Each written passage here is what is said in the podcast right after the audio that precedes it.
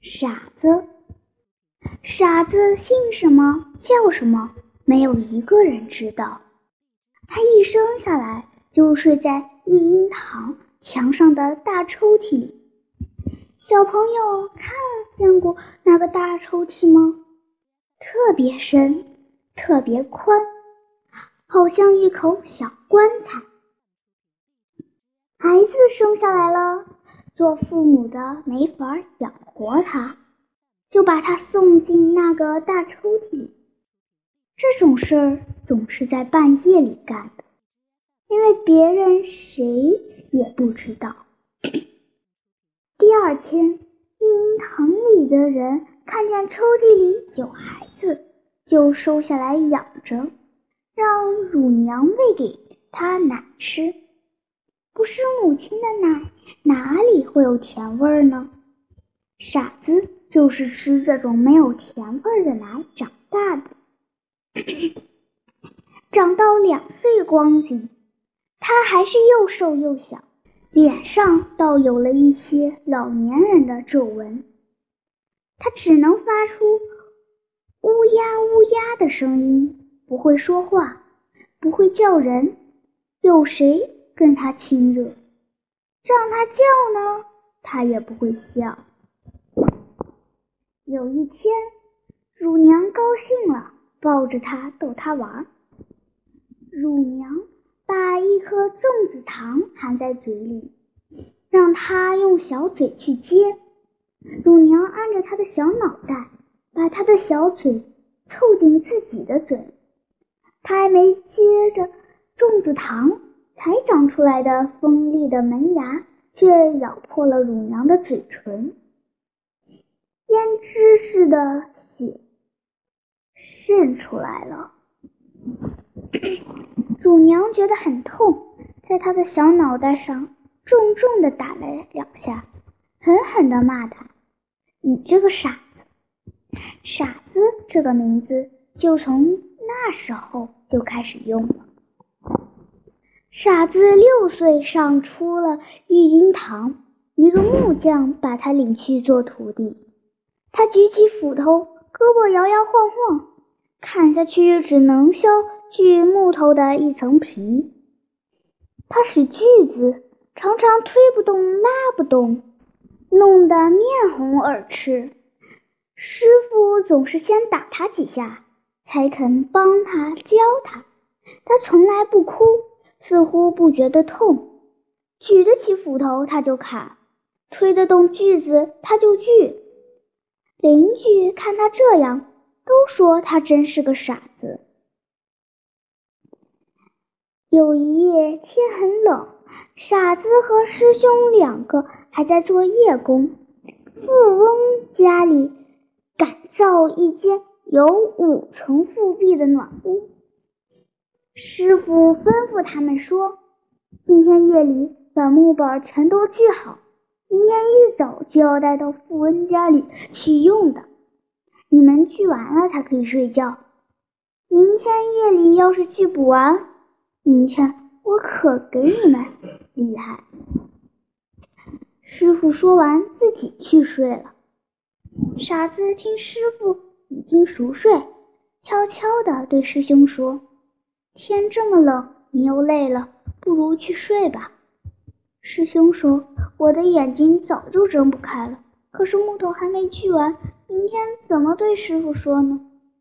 有我呢，傻子拍拍胸脯说：“你不用管，这些木头都归我来锯，锯到天亮，包管锯完。你的夹被不够暖和，我反正不睡，你把我的破棉絮拿去盖吧。”师兄把傻子的破棉絮铺在地上，再盖上自己的夹被。他躺在上面，咕噜一卷，就进了他舒适安乐的王国。傻子见师兄肯听他的话，感到非常满足。自己的破棉絮让师兄卷成了一个舒适安乐的王国，这有多好呀！他就不停手的锯起木板来。他的手快要冻僵了，几乎感觉不出拿的是什么。风从窗缝里吹进来，细小的煤油灯火摇摇晃晃的，使他很难看见木头上弹着的墨线。他什么也不管，只管一推一拉的锯木板，简直像一台锯木板的机器。天亮了，亮得太早了。傻子整整锯了一夜，还有两根木头没锯完。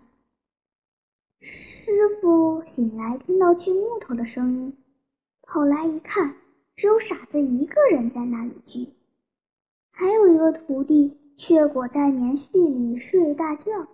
他气极了，跳过去拉开破棉絮就要打。傻子急忙说：“不是他要睡觉，是我叫他睡的。”师傅，您不能打他。师傅一听，越发火了。他想，耽误了富翁家的活，挨罚是免不了的。都是傻子闯的祸。他举起木尺，使劲朝傻子的脑袋上打，嘴里狠狠的骂：“你这个傻子，教别人偷懒，坏了我的事，实在可恶之极。”傻子还被师傅罚掉了两顿饭。到了吃饭的时候，别人三口饭一口菜，狼吞虎咽，他只好在一旁看。有一天，傻子从人家做完工回来，天色已经黑了。他慢慢的走着，忽然踩着一件东西，拾起来一看。是一个小口袋，沉甸甸的，凑在路灯下一解开，好耀眼，是十来个雪白光亮的小圆饼。傻子不懂得这就是银元。傻子站在路灯下想：这些又白又亮的东西，我没有一点用处，带了回去，今夜还是吃两碗饭，盖一条破棉絮。师傅倒挺喜欢这东西的，不知为了什么。他想来想去，实在不明白，又想，管他呢，反正没有用，扔掉算了。他正要把口袋往垃圾桶里扔，一转念，这袋东西总是谁丢失的？那个人要是和师傅一样，也挺喜欢这东西的。丢失了一定非常伤心。我把它扔进了垃圾桶，那个人找不着，不要哭得死去活来吗？傻子想到这儿，决定等候那个人来找。做夜市的小贩回去了，喝醉的酒客让人扶着回去了。巡查的警察走过了，商店的门都关上了。街上空荡荡的，只有路灯放着静寂的光。傻子总不见有人来找这一口袋东西，他觉得奇怪，也许是路灯丢失的吧？要不大家都睡了，他干嘛老瞪着一只眼睛不肯睡呢？那边有脚步声来了。是急促的轻轻脚步声。傻子想，一定是那个人来找丢失的东西了。借着灯光望去，是一位老太太，眼眶里含着泪花。她一边走一边看着地面，没瞧见站在一旁的傻子。老太太，傻子迎上去：“你是找一口袋又白又亮的东西吗？在这里。”快给我吧！阿弥陀佛！老太太笑了，干瘪的脸笑得真难看。师傅不见傻子回来，一点儿不放在心上，以为他掉在河里淹死了，或者让骗子给拐走了。傻子摸门进去，屋子里一片漆黑，师傅师兄都早就睡着了，鼾声像打雷一样。傻子摸到了自己的破棉絮，一咕噜钻了进去。第二天天亮，师兄才发觉傻子躺在身旁，就推醒了他，问他昨夜上哪里去了。傻子把经过讲了一遍。师兄从被窝里伸出一只手，指着他的额角说：“你这个傻子。”又一天，傻子做工的那户人家上梁，照例有糕和馒头分给工人。傻子分得了两块糕，两个馒头。在回去的路上，傻子遇见一群难民，最可怜的是那些妇女和赤条条的孩子。有的妇女把孩子背在背上，裹在又脏又破的衣服里；有的妇女把孩子抱在胸前喂奶。难民们痛苦地叫唤着，好像一群荒地里的乌鸦。傻子觉得很奇怪，难民的眼光集中在他手里的糕和馒头上。他想：他们吃吗？他们喂必知道糕是甜的，馒头是咸的。让他们尝一尝吧，反正我回去还有我分内的两碗饭呢。傻子把糕和馒头都送给了难民，难民没想到会有这样的好东西送给他们吃，他们不再叫唤，把糕和馒头掰成许多小块，大人小孩都分到了，他们细细的嚼，舍不得马上咽下肚里，像吃山珍海味那样有滋味。傻子在一旁看着。觉得非常有趣。邻居早就知道傻子有好吃的东西带回来，没等傻子走到门口，就拦住他：“上梁的糕和馒头分一半给我吃。”傻子摊开一双空手，笑着说：“你为什么不早跟我说呢？真对不起，我把糕和馒头都给难民了。”邻居板起脸。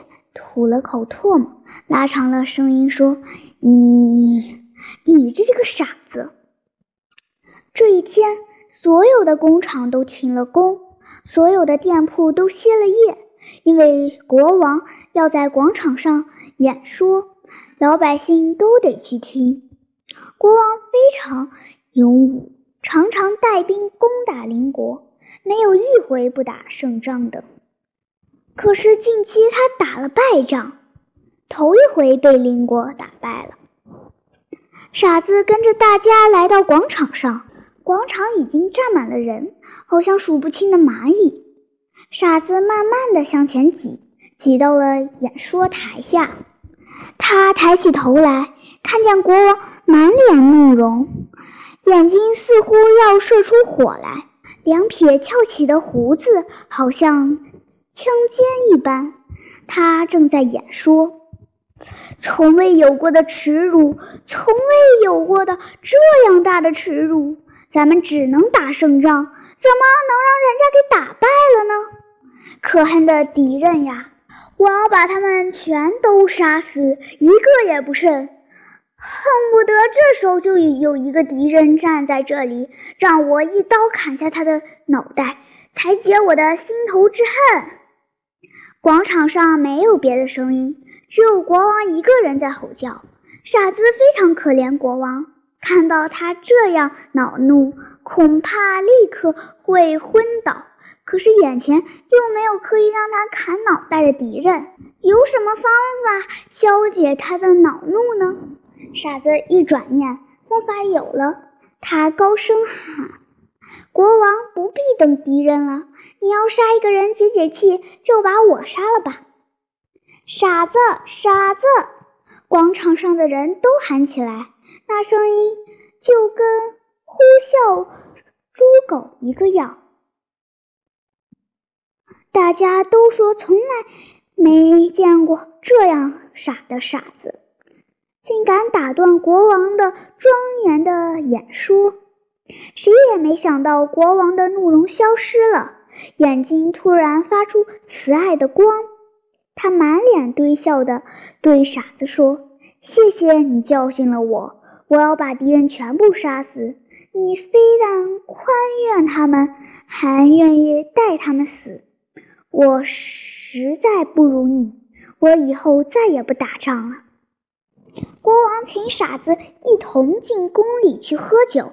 他听说傻子是个木匠，就请傻子雕一座高大的碑楼，作为永远不再打仗的纪念。傻子就动手雕碑楼，他雕得非常精致。碑楼上有许多和平之神，手里捧着各种乐器，许多野兽安静地伏在他们脚下，听他们演奏。还有各种茂盛的树木花草，好像都在欢乐地随风摇摆。碑楼完工了，行谢墓礼的那一天，国王亲手把一个大花圈挂在碑楼正中，全国的百姓都来庆祝，大家向傻子欢呼，把傻子抬了起来，把鲜花洒在他的身上。走过背篓跟前的人，总要指指点点地说：“这是傻子的成绩。”